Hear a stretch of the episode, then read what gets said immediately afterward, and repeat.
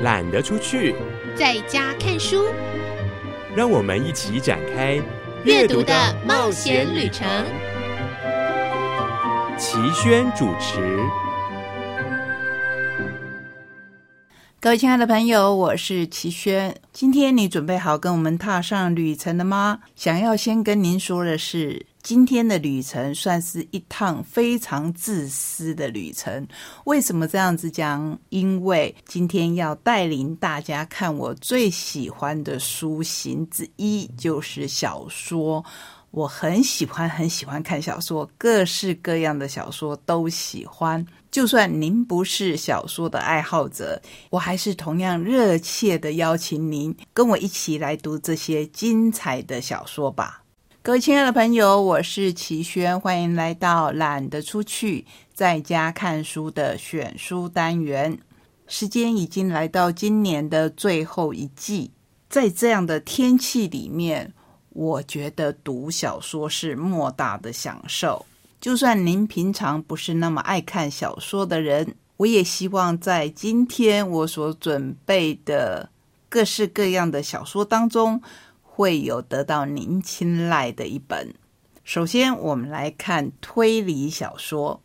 熟悉我的朋友应该知道，推理小说是我很喜欢看的一种小说类型，而且真心佩服这些小说家的用心。每当我觉得这一类型的小说，无论是题材或是形式，已经都被尝试过时，各国的小说家们。好像总是不会让我失望，时不时就会推出让我眼睛一亮的小说。当然，也有长期在这个领域里面耕耘的小说家，他们各式各样的尝试，或者是长久的坚持，都让我觉得由衷的感佩。那么，首先就让我来介绍同一位作家的三本作品。这一位作家就是大家所熟悉的宫部美信。首先，我们来看一部重新出版的旧书，它的第三部《法庭》，也是抵达真相的最后一里路。今天就来出发，所罗门的卫证。听到这个名字，您应该不会陌生。那一天晚上，伯木同学试图抹杀的，真的只有自己的生命吗？时间到了，现在该鼓起勇气说出真相了。为期五日的校园法庭终于开庭，卓野的同学、家人、老师、媒体与警方都坐上了证人席，在他们的证词拼凑下，属于死者伯木佐野的虚像。渐渐成型，却又旋即被打破、推翻。薄木佐野同学究竟是怎样的存在？他又是如何一步步的陷入孤独的深渊？大雪纷飞的圣诞夜，薄木佐野为何登上校舍顶楼，写下目击凶杀案发信的山宅树里，在现场到底看到了什么？佐野坠楼前的五通神秘通联记录究竟是与谁联系？他与大出俊次曾有过的纠纷实情又是如何？围绕着众人对薄木佐野的各种疑问，逐一解除封印。然而，一切看似毫无悬念，即将顺利直达真相之际，一名警方、媒体都未曾掌握到的案件相关人。出乎意料的登场，此人的话语在法庭掀起了惊涛骇浪。这一场审判的终点究竟在哪里？谎言被揭穿以后，那里真的有众人追求的答案吗？这一部出版已久，而且不断被日本甚至是韩国拍成剧集的经典推理作品。这次还给了我们一个彩蛋哦！如果你跟我一样也是公布美信迷，这个彩蛋一定会让你喜出望外。二十年后，《所罗门的卫证》里头的主角藤野良子，加上工部美信另外一系列无名读的三村三郎联手解决，收录在这一本书里面的全新番外篇《富的方程式》。熟悉的主角人物在不同的案件里面第一次相识，而且共同解决了一个案件，是不是意外的惊喜呀？如果你喜欢公布美信，千万不要错过这一篇番外篇。接下来，我们要一口气介绍他两本以时代小说的方式所写的推理小说，一本是北一喜多补物帖系列的第二本《紫宝传》，说的是。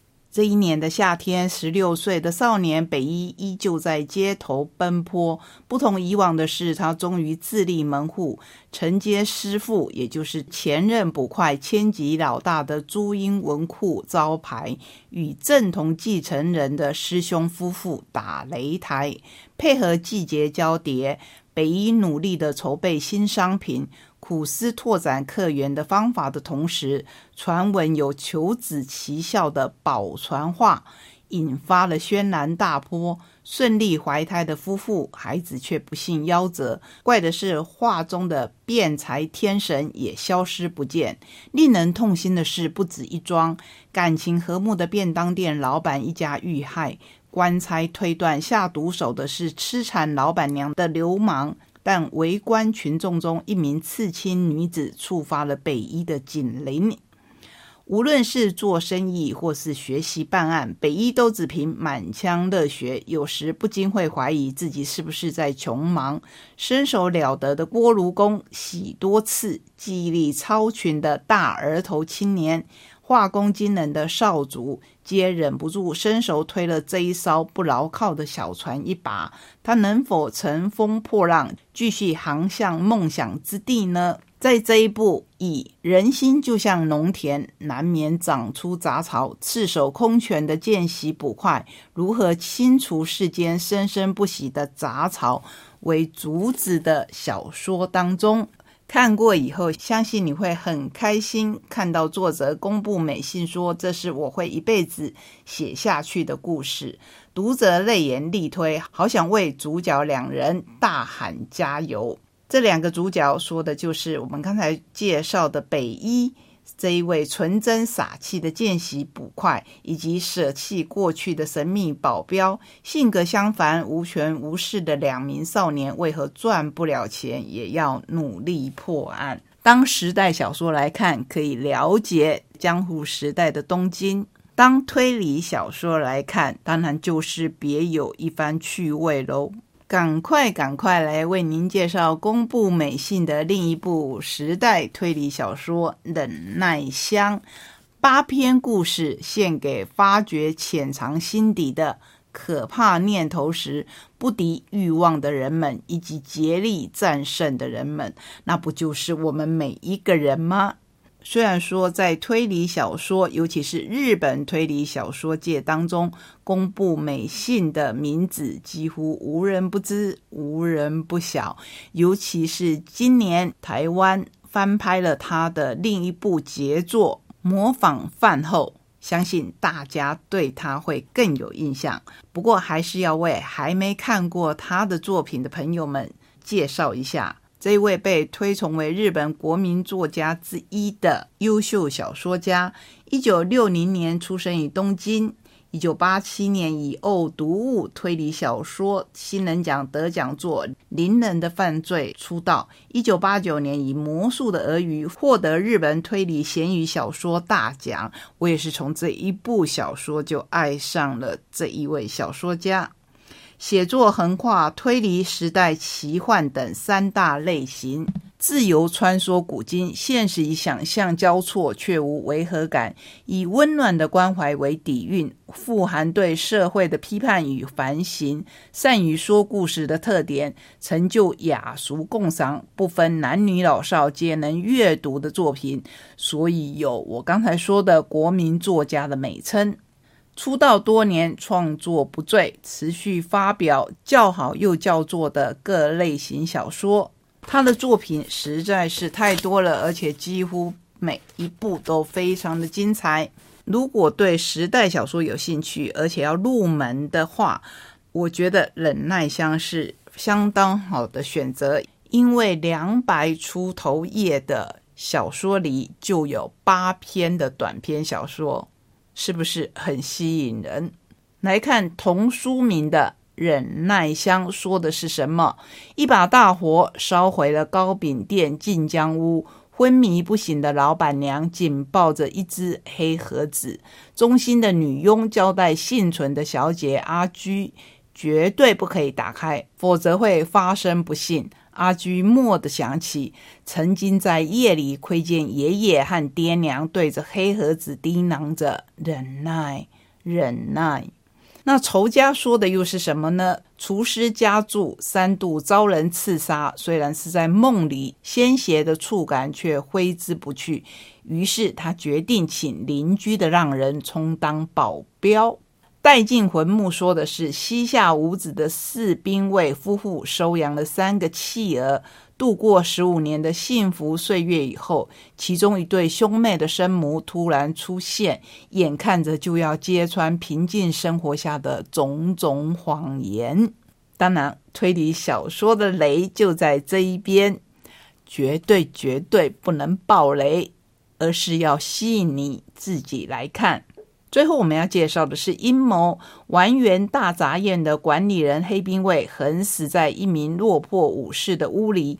为了找出嫌犯，房客聚在一起，却发现大伙认识的不像是同一个管理人。你在生活中是不是也有这种经验呢？因为每一个人都有多个面相，所以在每个人的印象中，同一个人会有不同的看法，也就自然不过。但是透过小说家的笔，你会看到更精准的描写。刚才说这本书有八个故事，不过这一边我们只能为您介绍四个，其他的当然要邀请你亲自来看。而且这一部小说它比较特殊的是，它没有提供你答案。我想那不是因为公布美信不想提供答案，而是答案就在他的故事里，就在我们每个人读的。过程当中，再来我们要介绍，与前三本选书一样，都是由独步文化所出版的《四给名侦探甜美的死亡》，封面非常的美，而且你如果是推理小说的爱好者，看到了这个封面，甚至不用去找，就会知道作者是方丈贵会。从现在起，邀请各位赌命参加游戏。众所瞩目的新生代推理作家方丈贵会推出了与诗人庄杀人事件比肩的无眠神作 VR 虚拟实境，加上不可能的犯罪，加上死亡游戏，虚拟跟现实共组而成的斗智战场。八名素人侦探 VS 敌我不明的犯人，通往真相的路上还有叛徒埋伏。镜头打开的。会是天堂之门还是地狱之门？解决不了案件的侦探还有什么价值？没有办法，只好请你们乖乖交出生命了。我想请你们当犯人，这是以为冤罪翻案闻名的自由记者加茂东麻收到的一项意外的委托。风靡一时的 VR 游戏推理工厂将推出续作，游戏公司邀请八位业余的侦探参加三天两夜的试玩活动。巧合的是，名单上也有他的姻亲推理作家龙泉佑树。不料，对了。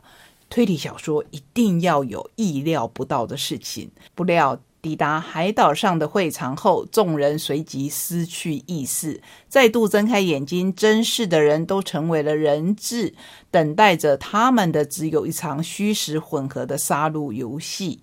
时限之内，在 VR 世界中行凶被识破的犯人。没有能够解开案件的侦探都无法存活。更糟糕的是，八人当中还有叛徒，会在现实世界中猎杀失败的犯人与侦探。腹背受敌的情况之下，家茂如何保护重要的人，完成所有的虚拟犯罪不被揭穿，而幕后黑手究竟是谁？真正的目的又是如何？这一部作品在去年同时入围了本格推理 Best Ten 跟周刊文春 Mystery Best Ten，而且它是今年二零二三年本格推理大奖的候补作。虽然都没有得奖，可是精彩的程度有入围即可以得到肯定。今天一口气为您介绍四本推理小说作为选书。希望喜欢推理小说的朋友们可以跟我一样看得非常非常的过瘾。